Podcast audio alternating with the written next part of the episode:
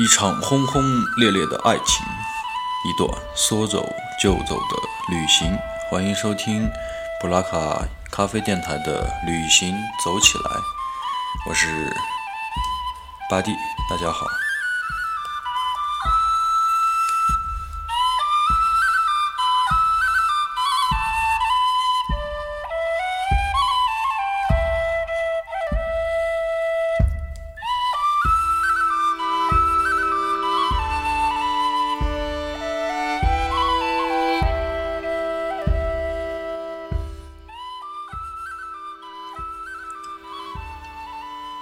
期呢，咱们讨论了这个旅行的意义，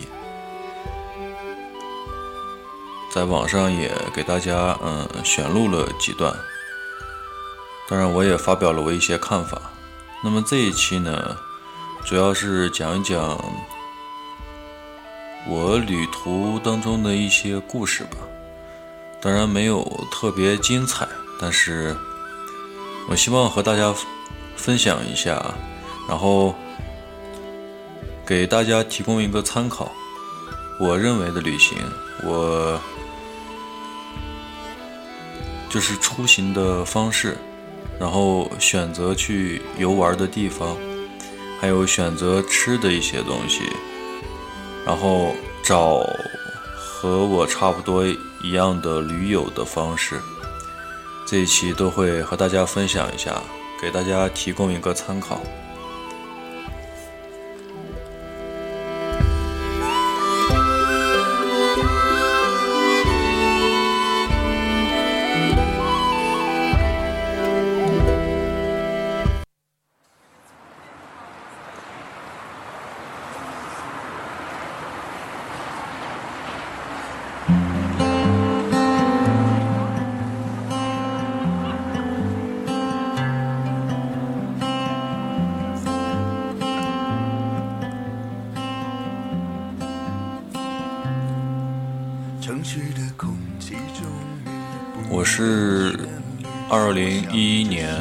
大学毕业，咱们就从二零一一年开始分成两段：二零一一年之前，二零一一年不含之后。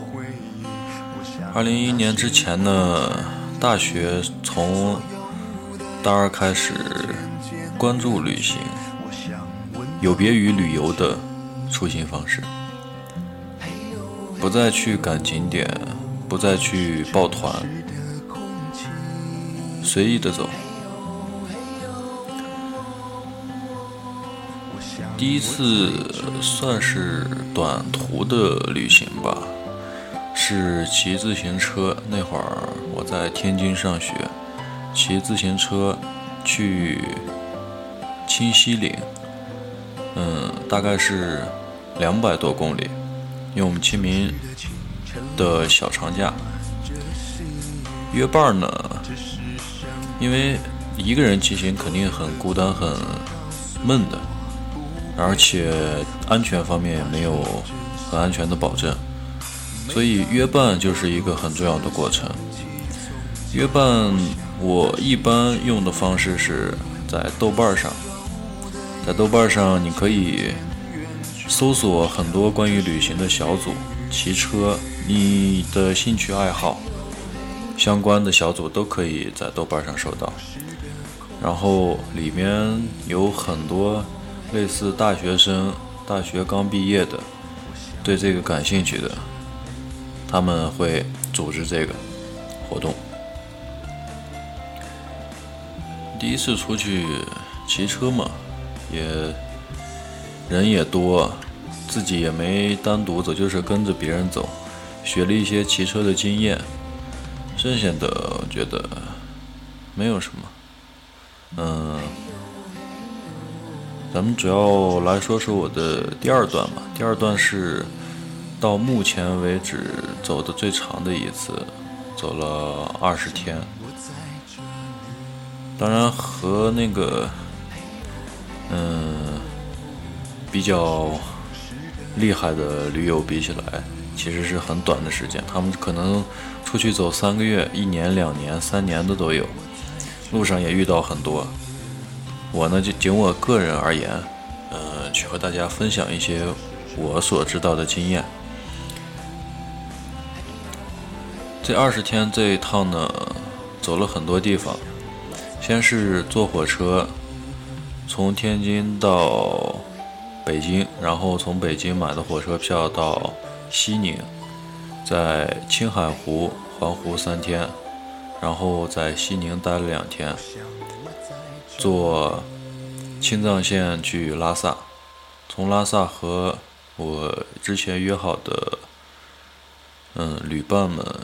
相碰了个头，然后开始包车走了一个南边的小环线，从拉萨出发去珠峰大本营，然后转回来去喀纳，嗯，不对，喀纳斯，喀纳斯在新疆，去纳木错，然后从纳木错转回拉萨，继续在拉萨待了三天。坐火车回到，直接去到西安，在西安的西安待了两天，然后搭车到郑州，从郑州实在搭不上车了，就坐火车回到了天津。这是这一趟完整的旅途。这一趟旅途，先和大家分享这个约伴这方面的经验吧。约伴呢？这趟旅途所有的旅行驴友，嗯，都是从豆瓣上，从豆瓣上，刚开始我只想去骑行青海湖，然后约就去一个环青海湖的小组里面发文发帖，然后找到一些朋友，然后聊 QQ，QQ 聊好以后呢。基本就确定这个行程了，但是他们呢还有计划要去西藏，去拉萨。哎，我说我大四也没什么课，那我一起去吧。然后他们就建了个群，群里头呢，他们每天就去西藏嘛，去西藏人更多了，然后每天就不停的往进拉人，最后将近有十几个吧。当然有没成型的，最后我们聚在一块的应该是七个人。嗯，有一点比较可悲的是，本来刚开始和我约约的去青海湖的两个人，后来没去，可能骑车经验什么的不太足。嗯，然后我从北京出发。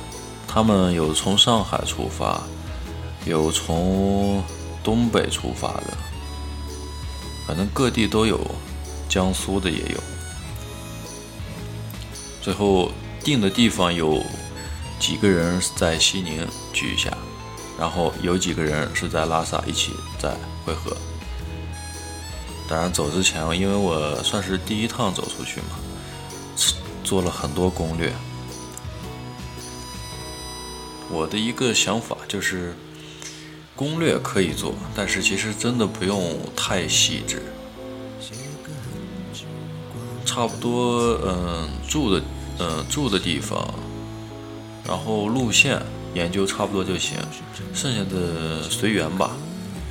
其实有很多好玩的东西不一定在攻略上就有，包括什么逃票攻略了什么，其实。说白了，逃个票不是那么简单的。人家肯定你会付出一定的辛苦才能逃完这个票。我也逃过票，嗯，最后有可能也是得不偿失的。嗯，一个人，然后从北京坐火车去了西宁，在西宁。直接倒的大巴去一个叫西海镇的地方，就是环湖的起点。环湖总共三百六十公里，我那个整个镇上就我一个游客，那种感觉，我觉得是比较棒的。因为我那天刚下班车，然后自己找旅店的过程，下午孩子们刚放学，我我一个人提着包，本来那是一个旅游的小镇，我一个人提着包在路上走，孩子们刚放学，然后人家都是各自干各自的，而且那是藏族自治州吧，自治县，所以藏族人比较多，然后。找了一个旅馆，全旅馆就我一个人，整个楼道里那就一间房亮着灯，就是我。准备了一晚上，买了点儿干粮，第二天早早的六点就出发。那过程就不和大家说了。当然，骑车的话免不了被狗追，这当然。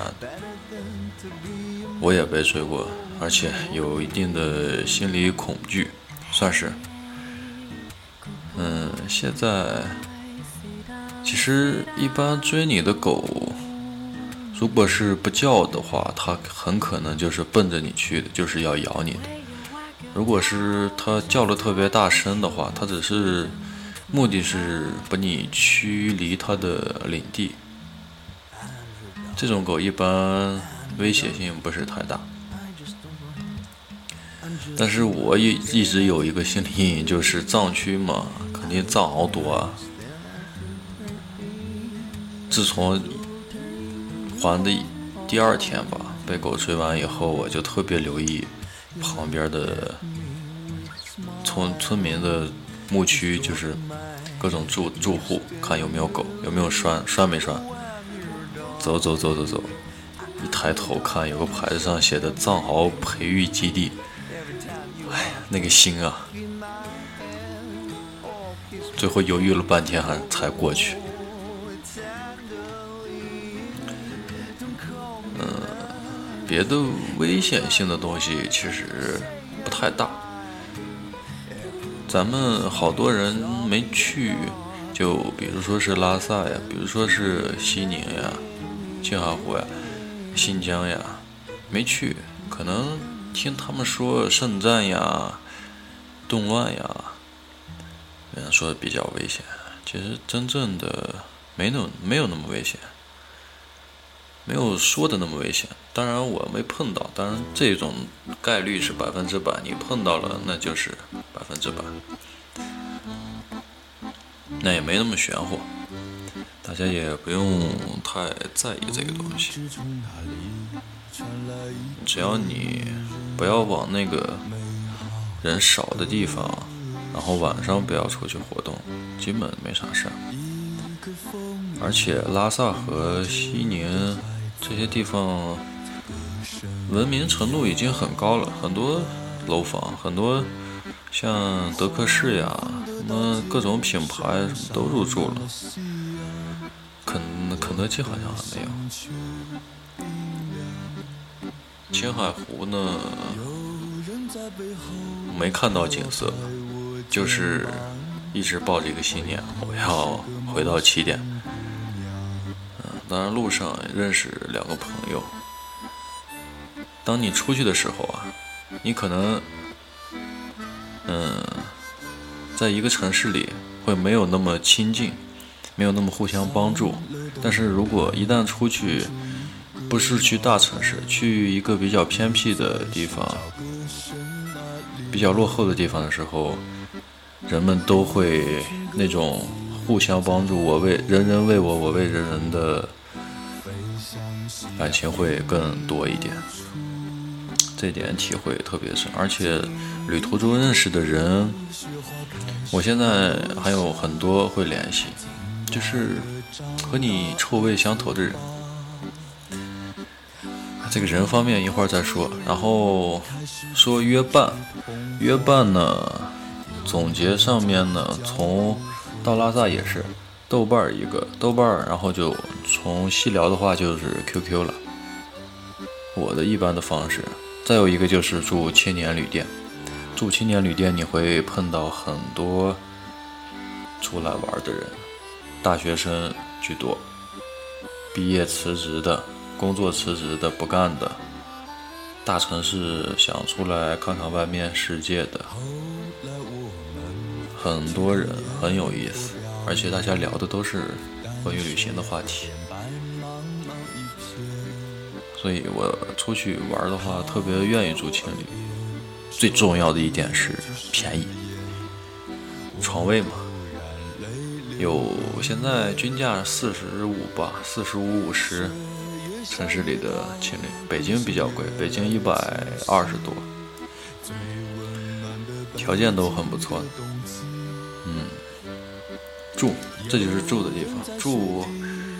尽量不要太奢侈，我觉得，嗯，为什么说穷游呢？不是说是没钱，当然有部分人确实是没钱，嗯，穷游会在某一方面增加你旅游的乐趣，性就是这个满足感，你。出去铺张浪费住的五星级酒店，根本体会不到旅行的乐趣。那是叫旅游，去观光，永远只是一个过客。和你看电视，和你看博物馆，那是他们是放在陈列柜里的，而你是吹着空调，可能还吃着雪糕，这个状态去观赏它，而你没有真正进入它。这是我的一点理解，当然，人，呃，每个人都对这个不同吧。这是住的方面，还有，对，景点，景点呢，如果你对它的文化特别感兴趣，比如说是藏族文化，你就要去布达拉宫，你就要去大昭，去小昭。剩下的我觉得我是我是挺喜欢自然景观的，自然景观比较吸引人吸引我。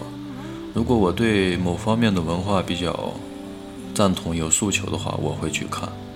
剩下的景点我觉得真没必要说是把它当成一个任务，就像打游戏一样，一关一关的过。今天我跑十个景点，明天我跑十个景点。出去五天，累得跟狗似的，回来说啊，玩好没？玩好了。其实回家，每天起来逛景点，回家回去睡觉，这几天比上班都累。说白了，出去就自由一点，没必要起那么早，想好去一个地方三天。可能去一个地方，真正的把它逛好了，自己感兴趣的，这个就可以了。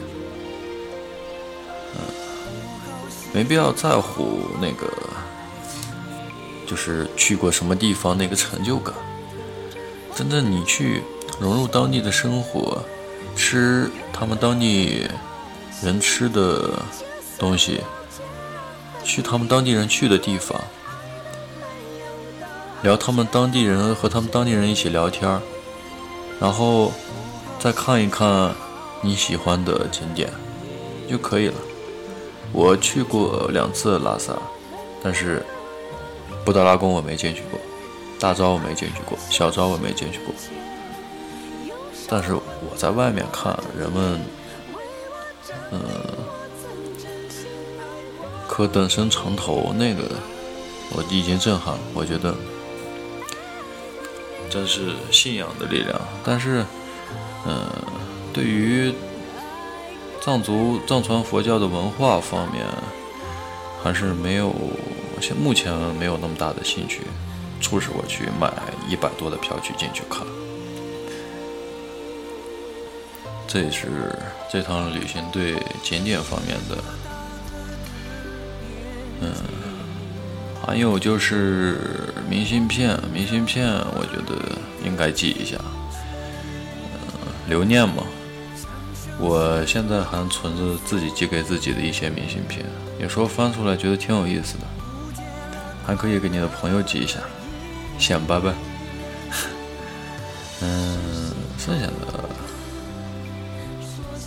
现在其实也没什么啊。对，去拉萨我们是包的车，包车这个东西就得提前联系好。当然去也不晚，提前联系好是因为我也没管，一个驴友自己搞定的。嗯，在拉萨我们住的是仙足岛，有一个就是别墅区吧，不是那种特高级的，也是里边好多大城市的人去那儿买五六七八十万买一套别墅，然后在那儿开旅社。过世外桃源般的生活，挣点生活费，我们就在那儿住的，一个床位是四十块钱，一一年的时候，住的很舒服。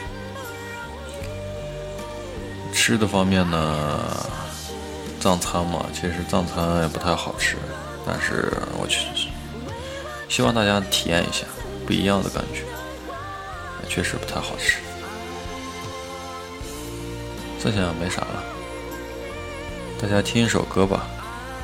哎，对，拉萨其实是属于南方的，也没有暖气，所以冬天千万别去自虐。我冬天去过一次，很冷。那听一首赵雷的《南方姑娘》，休息一下。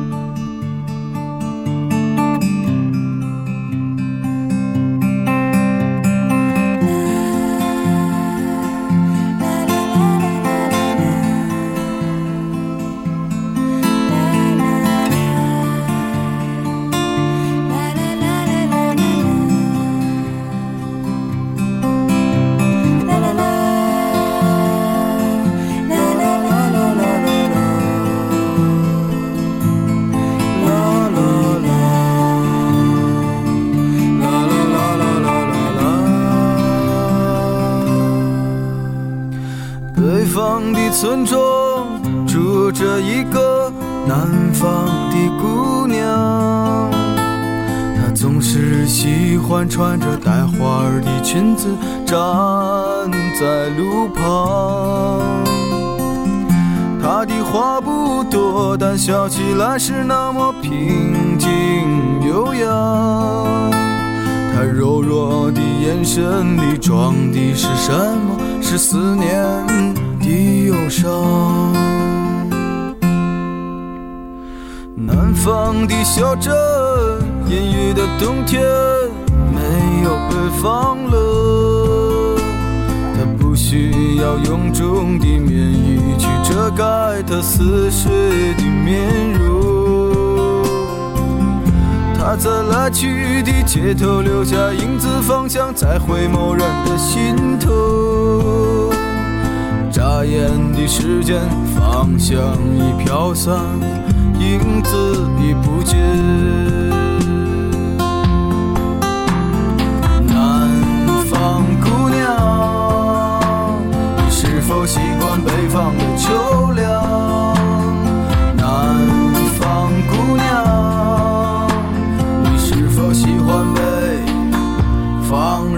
至少日子过得就像那些不眠的晚上。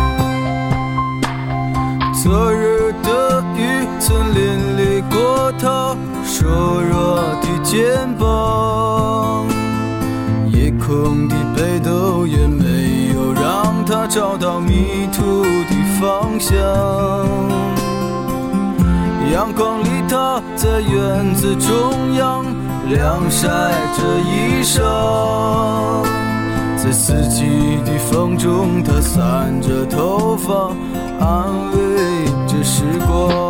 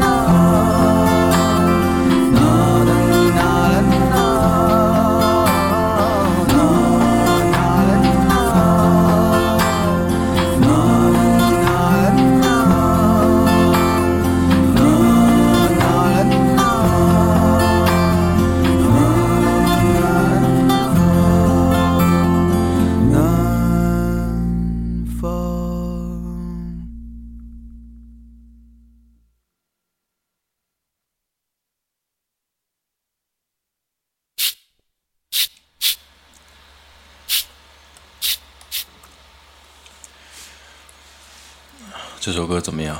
挺好听吧？嗯，也是我比较喜欢的一首歌。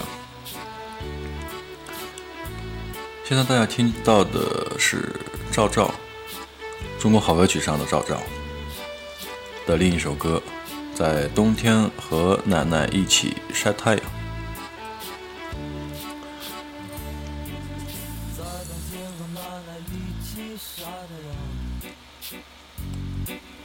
一只麻雀偷偷上楼叫的风，邻居家的狗它叫着汪汪汪，我懒洋洋，我暖洋洋，我的心情就像身上的棉衣裳，我盘算着怎么吃下一块糖。如果我们能到集市上逛一逛，啊啊！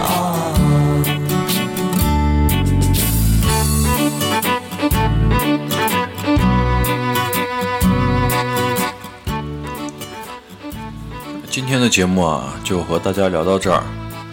嗯，下一期呢，这是因为二零一一年之前。关于我的一些故事，下一期呢会和大家讲二零一一年之后上班之后一些故事，当然也非常精彩啊！大家一定要等着听我的有意思的事情，太多了。嗯，和大家分享的一些小的经验和意见建议，不知道您记住没？约伴呢，豆瓣儿、QQ 在细聊，住呢青年旅店，然后不要住什么豪华的、比较豪华的宾馆。嗯，一住吃呢，吃点当地的小吃，体验当地的风俗。出去嘛，肯定就是为了了解和你不一样的世界。然后，对，还有一个不要有。上当受骗，这个东西出去就不要买什么纪念品啊，其实都是从义乌出来的，所以就不要买了。我来网上买也可以，明信片可以寄。然后路线呢，大概规划一下，攻略呢大概做一下，旅行除了骑自行车的话，我还是推荐火车，因为火车本身在地上走，那个旅途那种感觉更能体会的真实一点。目前就这些建议吧，下回呢，咱们再给大家提供一些有用的意见，然后再给讲一些好听的故事。先，听这首歌。